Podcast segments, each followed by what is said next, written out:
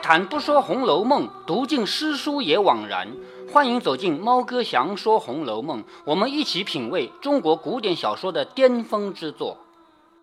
我们看到这这个联诗是不是和呃之前呃写雪的联诗是呃一个方法？对啊，都是五言排律嘛。之前那个雪，而且都是呃，我 自己还给他前面一个。啊啊，就是前面一句呃对呀，这样然后再呃，对，你说的第一句话应该是前面那个人的下联，然后你说一句话才是上联，所以我这个排版方式跟别的排版方式不一样，不一样就在于你可以一眼看出上下联来。我前面跟你提到过的吧，我看那个电视连续剧《红楼梦》，我怎么看都觉得觉得很难过，因为同一个人说的两句话不是一一组上下联。他说的第一句话是前面那个的下联，说第二句话是后面的的上联。那么你看小说的时候有难过吗？看小说我可以眼睛斜过来看，是吧？我我这样看，这样这这是一组，这是一组，嗯，这是一组上下联，这是一组上下联，这样斜着看的吧？不过，不过他们电视剧里也是哈。嗯，所以我打印。他们是说声音啊，不管怎么样都是呃这个顺序的。声音是顺序，但是那个镜头，他的镜头指着这个对准了薛宝钗拍的时候，薛宝钗说两句话，然后转过去对着史湘云拍的时候，史湘云说两句话，这看镜头不舒服，知道吧？所以这这一段把它拍成电视，反而觉得觉得看的不舒服，不如看小说。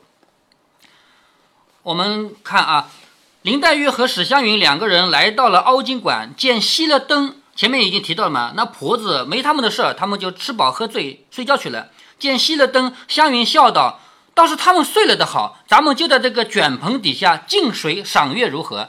我们就在这个地方靠近水的地方看看月亮。”两个人睡在两个香妃竹墩上坐了。香妃竹我们知道是一种竹子嘛，在那个竹墩上，就是用竹子做的那个椅子啊，在那上面坐下来，只见天上一轮皓月，池中一轮水月，上下争辉，如置身于金宫交饰之内。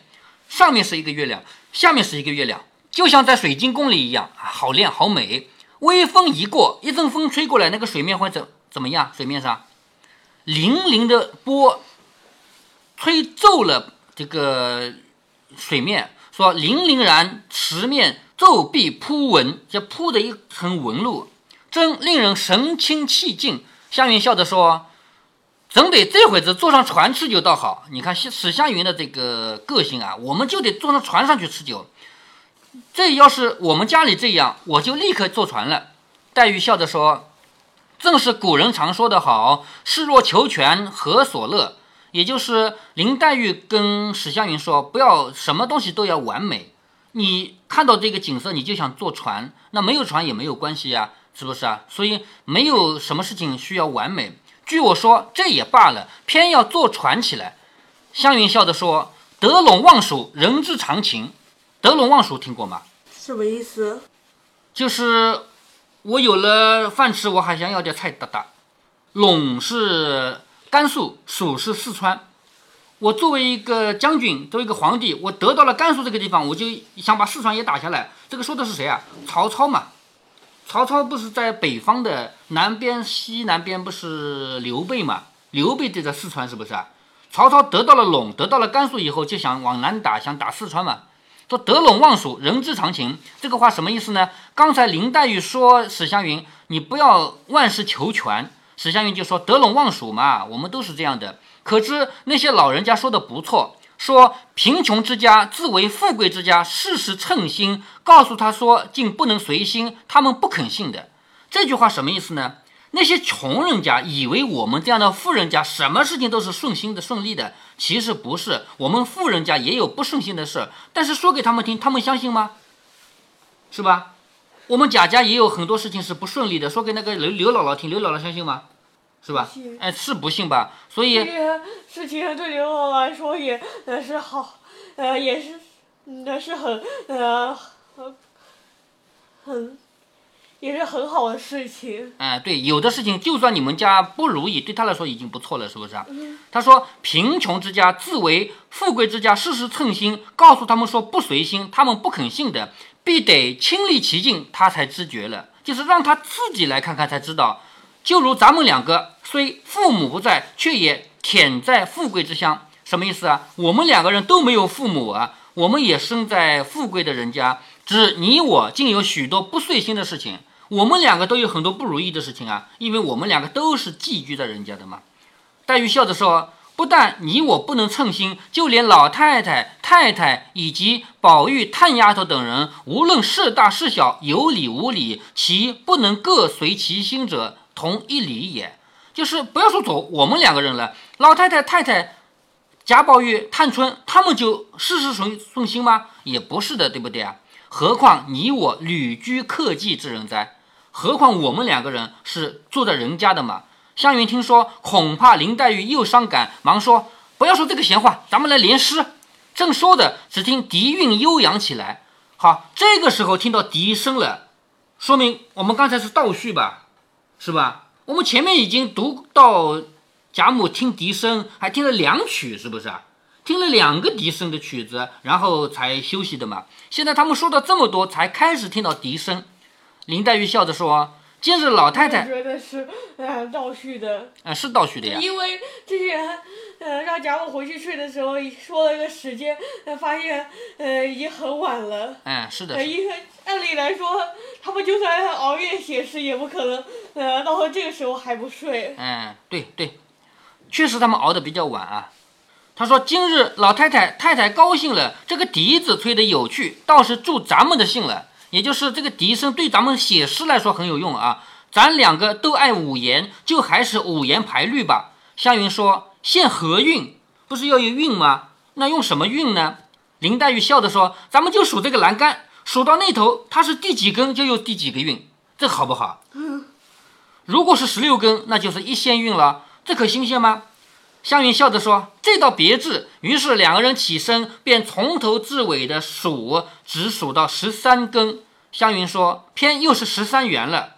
这个是元的音，也是像这个灿啊，这个那个元繁轩这个音啊，元音是什么？呃，韵就是安啊，是吧？等等。嗯。那么，呃，如果栏杆数量超过韵的总和数怎么办？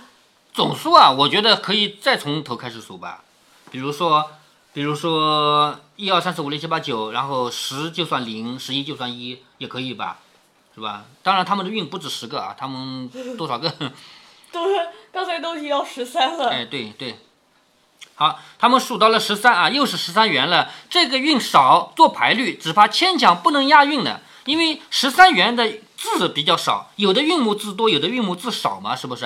这个韵的字少，只怕要做排律，我们牵强的，有的时候不能押韵的，少不得。你先起一句吧。林黛玉笑着说：“倒要试试，咱们俩谁强谁弱，只是没有纸笔而已。我们要比一比，可是这里没有纸，没有笔。”湘云说：“不妨，明儿再写，只怕这一点聪明还有。我们俩先用嘴说嘛，明天再写下来嘛，是不是？”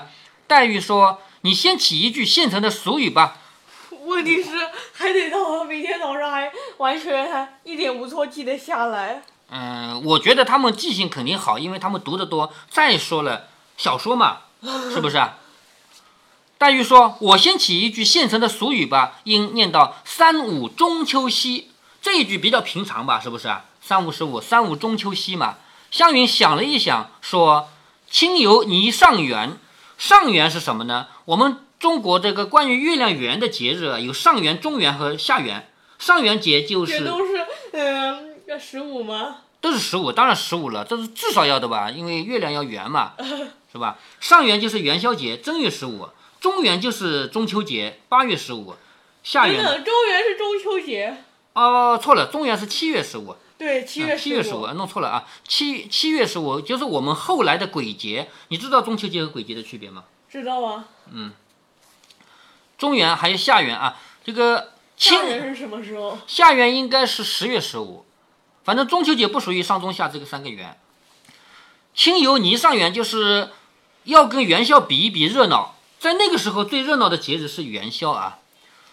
然后他说的是撒天鸡斗灿，撒天鸡斗灿是什么意思呢？就是满天的星星很多很亮的意思。撒天鸡斗灿，林黛玉笑着说：“咋地管闲烦。”洒天就是满天的，扎地呢就是满地，满地的什么那个管弦就是乐器，乐器很多，因为这一家家家户户都要奏乐什么的嘛。扎地管弦繁，几处狂飞盏，这个盏呢是杯子。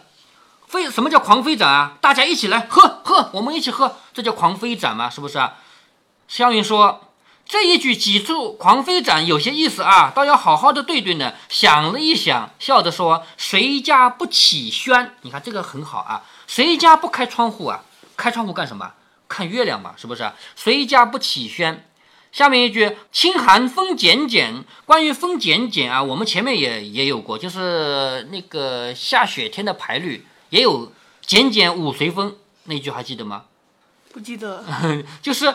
简简是描述风的，风吹过来细细的，叫简简。那次的五言排律写的是雪嘛，雪里面有风，就是下雪天有风嘛，所以呢提到了简简五随风啊。那这里清寒风简简，也就是风吹的尖细的意思。林黛玉说，对的比我好，只是底下这一句话又说熟话了啊，熟话就是这个话说多了，风简简这句话说多了嘛。就该加劲说了去才是。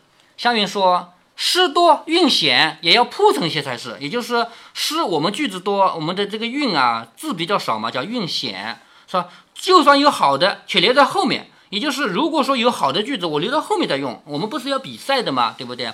林黛玉笑着说。到后头没有好的，我看你修不修？你吹牛啊！你是这一句不好，你说后面有好的，我看你后面有没有好的？你没有好的，我看你修不修？于是连了一句说：“良辰景轩轩，这个景色让人觉得暖融融的意思，叫良夜啊，良夜景轩轩。然后蒸饼朝黄发，什么叫蒸饼朝黄发呢？抢着吃月饼，黄发是老头儿，说老头子抢着吃月饼这种事情。”史湘云笑着说：“这句不好，是你杜撰的，用俗事来难我。什么叫蒸饼朝黄发？这种事情是你自己编出来的不？”林黛玉笑着说：“我说你不曾见过书呢。吃饼的旧典《唐书》《唐志》，你看了再来说。也就是我说的这个老年人抢着吃月饼这个事儿是有的，只是你没读到而已。”湘云笑着说：“这也难不倒我，我也有了。”于是说了一个“分瓜笑绿园”，就是分瓜吃的时候。女孩子原是女孩子啊，女孩子在那儿互相嘲笑，那这个是真的吗？林黛玉说：“风瓜是你杜撰的啊，什么风瓜笑绿园是你杜撰的了啊。”那么刚才还有一句没说啊，叫“香心荣玉桂”，玉桂就是桂花的一种，桂花不是金桂、银桂、玉桂吗？是不是啊？啊，香心荣玉桂就是有香味，像桂花开的那样。林黛玉说：“你这个风瓜是你杜撰的了啊。”湘云笑着说。明日咱们查了再出来看，这会子别耽误功夫。什么意思啊？刚才你那个真饼朝黄发，你说有书上有的，我也要查。这个抢风瓜吃的，我们也要查啊，查了再说。现在不要耽误功夫，继续连诗。林黛玉笑着说：“虽如此，下句也不好，又犯不着用玉桂啊、金兰这样的字来搪塞。什么意思呢？你已经在上联里说了玉桂了，那我该说什么？难道我说金兰吗？是不是啊？”于是他连说：“色见冒金轩，啊，金轩比金兰要好，因为兰字在诗里面用的太多了嘛，用多了就俗了嘛。这个月色啊，让萱草就更加漂亮了，叫色见冒金轩。下面蜡烛辉琼艳，蜡烛就是点的蜡烛嘛，这个那个时候的光源嘛。那琼艳呢，就是宴会上面有琼浆玉露啊，就是好吃的东西。蜡烛辉琼艳。”湘云笑着说：“金轩两个字便宜了你啊，省了多少力了？这样现成的运被你得了，只是不犯着替他们送圣曲。况且下面你也是谈，你也是失责了。”林黛玉笑着说：“你不说玉贵，我难道我难道强对给金轩吗？也就是说，你说金金轩两个字便宜了我，要不是你说玉贵，那金轩我可以对什么？再也不要铺成这些富丽，方才是机警的实事。”也就是我们不要说那个富丽堂皇的事了啊，湘云又只得连说觥筹乱其缘，觥筹就是杯子啊，因为喝酒用的酒器嘛，就有觥有筹嘛，觥筹乱其缘就是大家一起喝酒乱纷纷的，整个园子乱纷纷。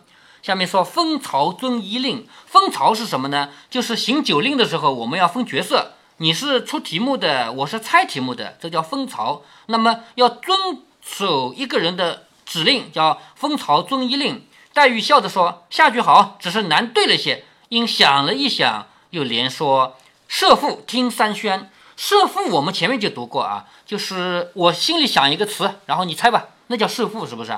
设父也是他们的一种玩法啊。设父听三宣，听别人的宣布啊，听别人说的话。头彩红尘点这个字念头，往往有的人念骰，说骰子是因我前面跟你讲到过的吧，骰子和骰子的这个问题。哎，头彩红成点就是扔出去，扔到了一个红点，这也是在说他们在行酒令嘛。湘云笑着说：“三宣有趣啊，竟化俗成雅了。只是下一句说又说上头子了，少不得连到传花鼓烂喧。传花就是击鼓传花嘛，击鼓传花那个鼓咚咚咚咚咚敲得很响，叫传花鼓烂喧。晴光摇院宇，晴光就是月光，因为这一天月亮很亮嘛，叫晴光摇院宇，就是照耀着我们整个院落。”黛玉笑着说：“对的却好，下句又溜了，只拿些风月来色泽。”就是本来我们在讲这个行酒令的时候，你突然之间又说了一些风月的，就是什么月光啊，照着院宇啊这些。湘云说：“究竟没说到月亮上，也要点缀点缀吧？毕竟我们是中秋联诗吧，你没点到月亮上，也要说一些的吧？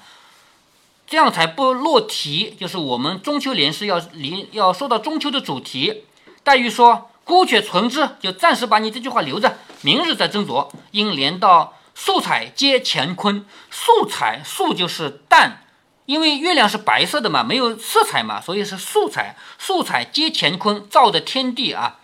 赏罚无宾主，赏罚是什么呢？就是我们行酒令啊。如果你输了，你就要罚，不会因为你是主人就不罚，也不会因为我是客人就要罚，只论胜败，是不是啊？赏罚无宾主。湘云说，又说他们做什么？不如说咱们，只得连到。吟诗续纵昆，吟诗就是像我们这样说排律啊，作诗啊，要分一个次序出来。我们谁厉害，谁好一点，谁差一点，我们要分出来。说吟诗序纵昆，构思时已然。构思就是在那想，我在那想，我该写什么，我该说什么。构思的时候，我要靠着栏杆，叫构思时已然。黛玉说。这可以入上你我了啊，也就是从现在开始，我们连诗可以连连到咱们两个人了啊。你不是说构思时已然吗？于是他说你景或一门。我在那想诗句的时候，我在那想象景物，因为想写诗句也要想象出一个景物来吧。我想象景物的时候，我有可能靠着门，叫泥景或一门。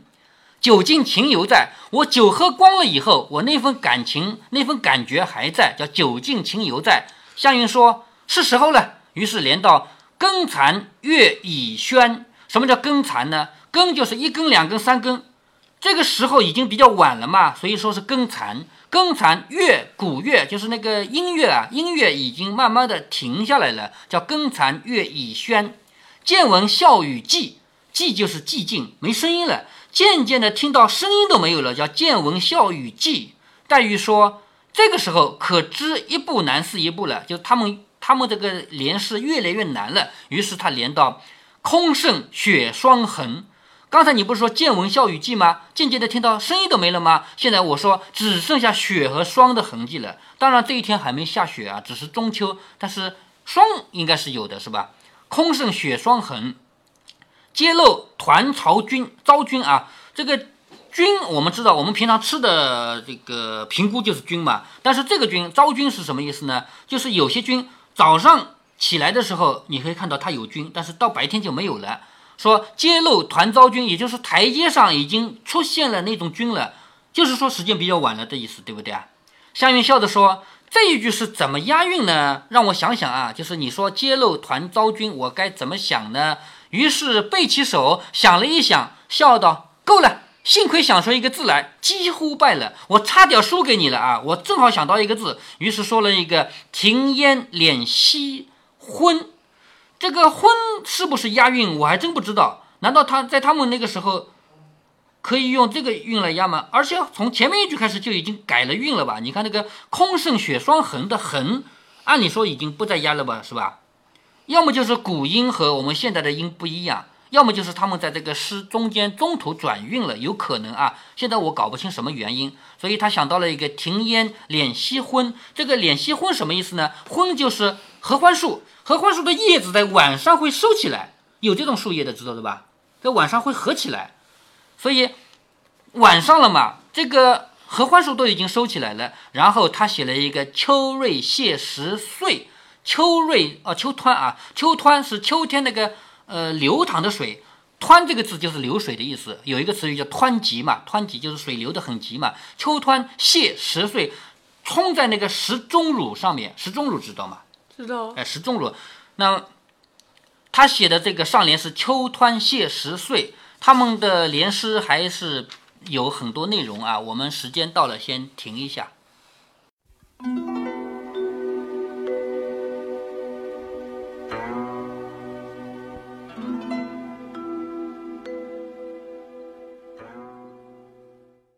猫哥，我一边读书一边讲解，话题时而在书里，时而在书外，一不小心犯了个小错误，把中元节说成了八月十五。结果我女儿以迅雷不及掩耳盗铃之势给我指出错误，然后我得以改正。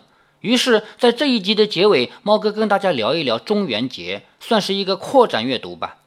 说到我国的传统节日，大家一定能举出一堆来。在这么多传统节日中，哪一个是最重要的？想必大家都会回答两个字：春节。没错，对于我们这个国家民族来说，春节是最重要的节日。这个节日来临之际，不管你身在何方，不管过去的一年你收获的是成功还是失败，你都想回到老家，一家人围坐在一张大桌子边聊天吃饭。说到这个话题，我就想到一个笑话：中央电视台纪录片频道说，非洲大草原动物迁徙，说。一百五十万只角马，三十万只瞪羚，二十万只斑马在非洲旱季开始迁徙，这是世界上最大规模的哺乳动物大迁徙。然后有人恶搞说：“你见过春运没？”然而我要告诉大家的是，历史上对我们最重要的节日并不是春节，而是七月半这个现在被称为鬼节的中元节。首先要跟大家做一个严肃的科普：鬼节和中元节，还有马上要提到的盂兰盆节，这三个节日虽然是同一天，但不是同一个节日的三个名字，而是三个不同的节日。切记切记！我们中华文化从先秦开始就已经加入了包容的基因，所以我们可以放开胸怀接受佛教等的加入。后来到了近现代，地球上任何一个宗教都加入了我国，而这三个节日分别属于不同的群体。盂兰盆节属于佛教的内容，这是个地地道道的舶来品。中元节属于道家的内容，注意不是道教，而是道家，因为道教作为一个宗教，那是后来的事情，道家思想是早就有了，老子啊、庄子啊都是其中著名的人物。鬼节呢，不属于哪个宗教，完全是民间自有的文化。这三个节日怎么就凑到同一天去了呢？最大的原因是三个节日要纪念的内容相似。中元节的意义在于纪念死去的先祖，是祭祀的节日，相当于清明节。盂兰盆节的意义在于度化那些不能超生的鬼魂，跟去世的先人也有关系。鬼节的意义在于祭奠那些无人问津的野鬼。从南北朝开始，中元节加鬼节加盂兰盆节就是我国的第一大节日，一直延续了好多年。到了唐朝，咱们隔壁的岛国人全盘照搬，都学了过去。所以一直到现在，在日本，盂兰盆节还是他们的第二大节日。这个节日要放假，举国迁徙，估计是地球上第二大规模的哺乳动物大迁徙了吧？而咱们中国反而没有人记得这个日子，甚至连中元节这三个字都不知道了。于是，好多人听说香港和台湾有这样的节日，都以为是从日本传过来的。如果您觉得猫哥的读书分享有益有趣，欢迎您点击订阅，这样您将在第一时间收到猫哥的更新提醒。如果您有什么要对猫哥说的，不管是赞还是批评，不管是提建议还是唠唠嗑，欢迎您在节目下方留言。您也可以加猫哥的公众号，四个字“猫哥在线”。您还可以加入猫哥的听友群中，微信群呢，用语音节目没有办法说清，还是 QQ 群方便，群号为八四九九六六八九九。不管加入 QQ 群，还是微信群，还是在节目下留言，还是在公众号留言，您都可以围绕着书中的智慧和读书的乐趣畅所欲言。好，再见。